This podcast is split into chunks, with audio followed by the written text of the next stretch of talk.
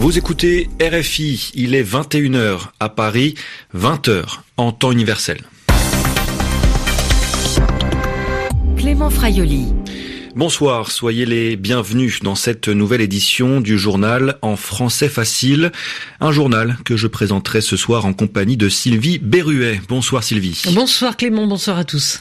Et à la une, le gouvernement français tente de sortir de la crise des Gilets jaunes. 48 heures après les violentes manifestations à Paris, une réunion était organisée avec plusieurs personnalités politiques par le gouvernement. Le gouvernement qui promet de nouvelles mesures à venir venir au Yémen, alors que des discussions de paix doivent s'ouvrir euh, prochainement, l'émissaire, l'envoyé de l'ONU est sur place. Dans le même temps, la coalition arabe a autorisé l'évacuation de rebelles blessés. Le monde ne va pas dans la bonne direction pour lutter contre le changement climatique, selon Antonio Guterres. Le secrétaire général des Nations Unies s'exprimait en Pologne au deuxième jour de la COP 24, la conférence de l'ONU sur le climat. Le changement climatique avance plus plus vite que nous et nous devons rattraper notre retard avant qu'il ne soit trop tard, a-t-il insisté. Le journal. Le journal. En français facile.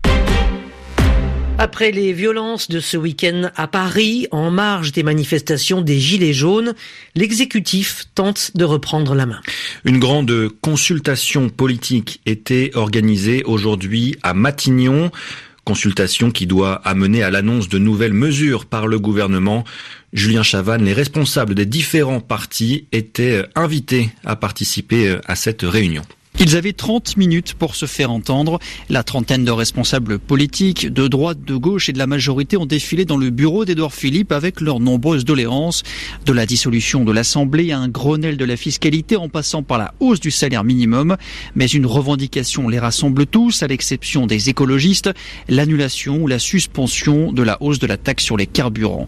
Le Premier ministre les a poliment écoutés, mais à la sortie, les positions des uns et des autres n'ont pas bougé. Une motion de censure si circule toujours entre les partis de gauche et l'organisation d'un débat à l'Assemblée mercredi et jeudi au Sénat n'a rien changé non plus. C'est trop tard, par exemple, pour Laurent Wauquiez, le chef du parti Les Républicains. D'ici là, Édouard Philippe doit annoncer des premières mesures, autrement dit, lâchées du lest. Mais seront-elles suffisantes? Le collectif de Gilets jaunes convié par Matignon demain a finalement décliné l'invitation d'Édouard Philippe. Julien Chavannes, alors voilà pour la réponse politique, mais il y a aussi la réponse judiciaire. À la suite des violences de samedi, au moins 57 personnes ont été euh, présentées devant le tribunal de Paris aujourd'hui. Au total, depuis euh, deux jours, 139 suspects ont été présentés devant le parquet.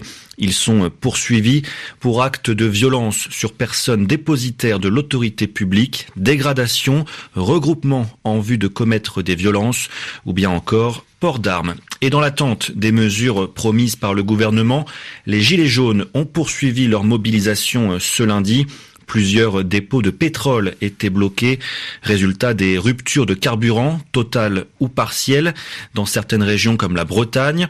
Le trafic était lui aussi perturbé sur plusieurs axes routiers où les manifestants euh, ont mis en place des barrages filtrants.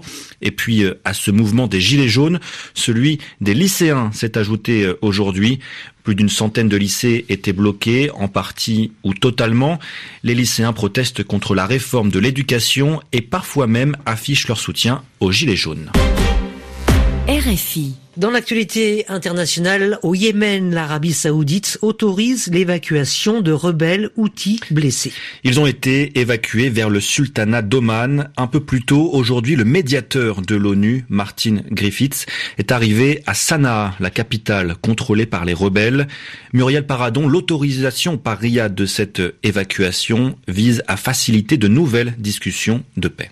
50 blessés rebelles ont quitté Sanaa ce lundi, direction Oman pour y être soignés. Le porte-parole de la coalition arabe anti-rebelle parle d'une mesure destinée à instaurer la confiance avant de nouveau pour parler de paix.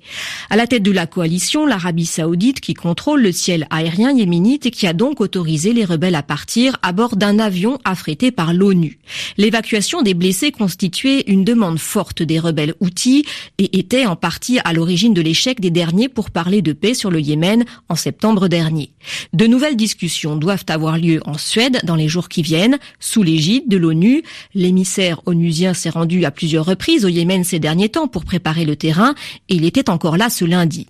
La communauté internationale fait également pression pour que les pourparlers de paix puissent aboutir. Quatre ans de guerre ont fait au moins 10 000 morts et plongé le Yémen dans une grave crise humanitaire. La moitié de la population est aujourd'hui menacée par la famine. Les précisions de Muriel Paradon et la délégation, les représentants des rebelles yéménites devant participer aux négociations de paix quittera Sanaa pour Stockholm en Suède demain mardi. C'est ce qu'annonce le ministre des Affaires étrangères du Koweït. Il était membre de l'OPEP depuis 57 ans. Le Qatar va quitter l'organisation des pays exportateurs de pétrole. Ça se fera en janvier prochain. L'influence du Qatar au sein de l'OPEP est limitée en raison de sa faible production de pétrole. Altine Lazage, le pays souhaite désormais se tourner vers le gaz. Le Qatar voit son avenir économique dans la production gazière. Le pays est le premier exportateur de GNL, le gaz naturel liquéfié. L'objectif est de produire 110 millions de tonnes de gaz par an contre 77 millions actuellement. Mais la production pétrolière du Qatar au sein de l'OPEP est faible, 600 000 barils par jour, ce qui ne justifie plus, estime officiellement l'Émirat, sa présence dans l'organisation. Mais on connaît la dégradation des relations avec le chef de file de l'OPEP, l'Arabie saoudite, soutenu par les Émirats arabes unis, Bahreïn et l'Égypte, a décidé en juin 2017 d'imposer au Qatar un embargo économique et politique. Riyad accuse Doha de soutenir le terrorisme et d'être trop proche de l'Iran, principal adversaire de l'Arabie saoudite dans la région. Avant son départ officiel début janvier, le Qatar participera cependant à la réunion ministérielle de l'OPEP le 6 et 7 décembre où se décidera peut-être une réduction de l'offre du brut. Altine Lazage. Trois jours après sa mort, euh, l'hommage national à George Bush a débuté aujourd'hui aux États-Unis. Un hommage qui durera une semaine. Aujourd'hui, le cercueil du 41e président américain est transféré du Texas à Washington. Il doit être exposé sous le Capitole jusqu'à mercredi, jour de deuil national et des funérailles. George Bush, père, est mort vendredi dernier à 94 ans. C'est un choc politique en Espagne. Pour la première fois, un parti d'extrême droite fait son entrée dans un parlement régional. Ça se passe en Andalousie, la région la plus peuplée du pays. Le parti Vox, c'est son nom, a remporté 12 sièges au Parlement andalou lors d'élections législatives anticipées. Il met ainsi fin à la domination de la gauche dans la région. C'est un revers, une défaite pour le Premier ministre socialiste Pedro Sanchez. Le Parti populaire de droite et Ciudadanos de centre-droit n'ont pas exclu une alliance avec Vox. L'heure est grave pour le climat, c'est le message délivré par euh, le secrétaire général de l'ONU, Antonio Guterres, à la COP 24. La 24e conférence des Nations Unies se tient en ce moment en Pologne. Pour euh, Antonio Guterres, le monde ne va pas dans la bonne direction pour lutter efficacement contre le changement climatique, d'où son cri d'alarme lancé à la tribune. Nous avons un grave problème de changement climatique. Il avance plus vite que nous et nous devons rattraper notre retard le plus vite possible avant qu'il ne soit trop tard. Pour beaucoup de gens, de régions, de pays même, c'est déjà une question de vie ou de mort. Et cette rencontre est la plus importante sur le changement climatique depuis la signature de l'accord de Paris. Et c'est à nous de souligner l'urgence de la situation. Alors que nous sommes les témoins d'impacts climatiques dévastateurs provoquant le chaos à travers le monde, nous ne faisons toujours pas assez, nous n'allons pas assez vite pour empêcher des perturbations climatiques irréversibles et catastrophiques. Le secrétaire général des Nations Unies, Antonio Guterres. En football, on connaîtra ce soir le nom du gagnant du Ballon d'Or. Trois Français figurent parmi les favoris, les attaquants Kylian Mbappé et Antoine Griezmann et le défenseur Raphaël Varane. Mais les champions du monde pourraient se faire griller la politesse, se faire battre par le milieu de terrain croate Luka Modric. Verdict vers 21h temps universel, 22h heure de Paris. Et puis football toujours, en attendant le Ballon d'Or, on connaît les affiches des demi-finales de la Ligue des Nations. Le Portugal et la Suisse s'affronteront le 5 juin prochain, tandis que les Pays-Bas rencontreront l'Angleterre le lendemain. C'est la fin de ce journal en français facile. Merci à Sylvie Berruet de m'avoir aidé Merci à le présenter. À vous et bonne soirée. Bonne soirée.